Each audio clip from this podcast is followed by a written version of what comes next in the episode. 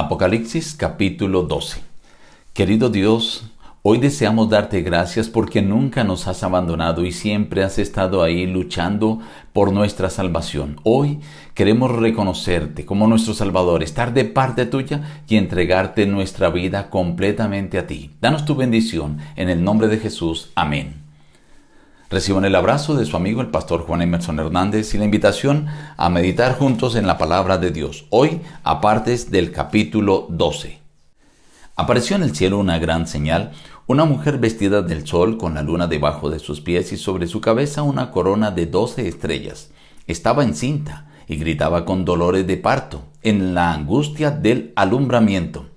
Otra señal también apareció en el cielo, un gran dragón escarlata que tenía siete cabezas y diez cuernos, y en sus cabezas tenía siete diademas. Su cola arrastró la tercera parte de las estrellas del cielo y las arrojó sobre la tierra. Y el dragón se paró frente a la mujer que estaba para dar a luz, a fin de devorar a su hijo tan pronto como naciera. Ella dio a luz un hijo varón que va a regir a todas las naciones con vara de hierro, y su hijo fue arrebatado para Dios y para su trono. La mujer huyó al desierto, donde tenía lugar preparado por Dios para ser sustentada allí por mil doscientos sesenta días. Hubo una gran guerra en el cielo. Miguel y sus ángeles luchaban contra el dragón, y luchaba el dragón y sus ángeles, pero no prevalecieron ni se halló ya lugar para ellos en el cielo. Y fue lanzado fuera el gran dragón, la serpiente antigua que se llama Diablo y Satanás, el cual engaña al mundo entero fue arrojado a la tierra y sus ángeles fueron arrojados con él. Entonces oyó una voz en el cielo que decía, Ahora ha venido la salvación, el poder y el reino de nuestro Dios y la autoridad de su Cristo, porque ha sido expulsado el acusador de nuestros hermanos, el que los acusaba delante de nuestro Dios día y noche.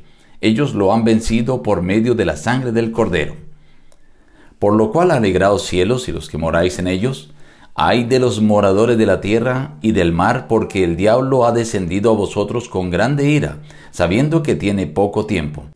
Cuando el dragón persiguió a la mujer, se le dieron a la mujer las dos alas de la gran águila, para que volara a su lugar donde es sustentada por un tiempo, tiempos y la mitad de un tiempo. Entonces el dragón se llenó de ira contra la mujer y se fue a hacer guerra contra el resto de la descendencia de ella, contra los que guardan los mandamientos de Dios y tienen el testimonio de Jesucristo. En este capítulo podemos dar un vistazo general al gran conflicto que se ha originado desde antes de la creación del mundo entre Dios y Satanás. Este conflicto ha sido especialmente por esta tierra, pero más específicamente por tu alma y por la mía. Satanás tratando de evitar que se desarrollara el plan de la salvación, de la redención, a través de el nacimiento, la encarnación, el sacrificio, la muerte y la resurrección de nuestro Señor Jesucristo para nuestra salvación. Pero esa guerra todavía sigue hoy. Aquí se presenta en el capítulo la mujer, que representa al pueblo de Dios. Está para dar a luz el nacimiento, como lo describe el versículo 5, de Cristo Jesús que regirá las naciones con vara de hierro.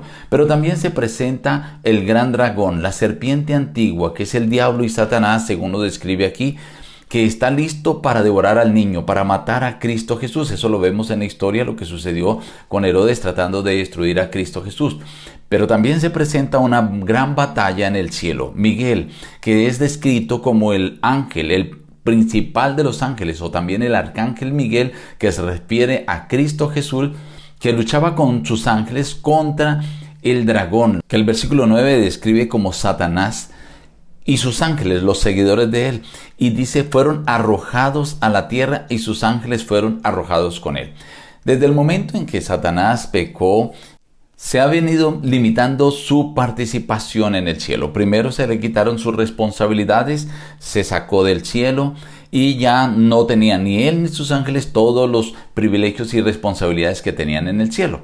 Pero aún todavía tenía acceso a los huestes angelicales todavía ascendía. Pero cuando Jesús murió en la cruz del Calvario, ahora sí todos los ángeles se dieron cuenta de lo que éste tenía en su mente.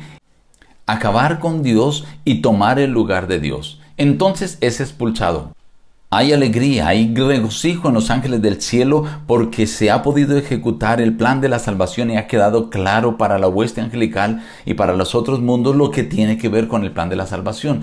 Pero ahora Satanás se viene contra los moradores de la tierra, sabiendo que le queda poco tiempo. Entonces dice, ay de los moradores de la tierra y viene a perseguir a los descendientes, al remanente del pueblo de Dios. Durante las edades, Dios siempre ha tenido un remanente que mantiene en alto su verdad. En estos postreros días también hay un pueblo, unos seguidores que son fieles al Señor. Aunque Elías dijo, solo yo he quedado, dijo el Señor, yo tengo siete mil que no han doblado la rodilla ante Baal. Así hoy en día hay muchos que son fieles al Señor. ¿Quiénes son esos? Pues los que el dragón, la serpiente antigua o el diablo viene a hacerles guerra. Y dice aquí el versículo 17, son los que guardan los mandamientos de Dios y tienen el testimonio de Jesucristo. De ahí la importancia de los mandamientos que le da a la Biblia desde el principio hasta el último libro de el Apocalipsis. Pero también cuando habla del testimonio de Jesús puede ser interpretado de dos formas. Aquellos que dan testimonio de lo que creen en Jesús. Pero el mismo libro de Apocalipsis capítulo 19 versículo 10 dice que el testimonio de Jesús es el espíritu de profecía. Así que nos inclinamos más por creer que es aquel don especial que Dios confiere a su pueblo. Estimado amigo, esta batalla que se inició en el cielo y que continúa con nosotros hasta hoy es una batalla que está librándose entre Dios y Satanás, entre el bien y el mal, por una causa, por tu alma.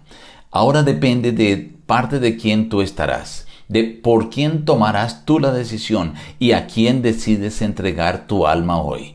La invitación es para que tú decidas entregar tu alma a Dios, quien dio su vida en la cruz del Calvario por ti. Nos despedimos diciendo busca a Dios en primer lugar cada día y las demás bendiciones te serán añadidas. Que Dios te bendiga.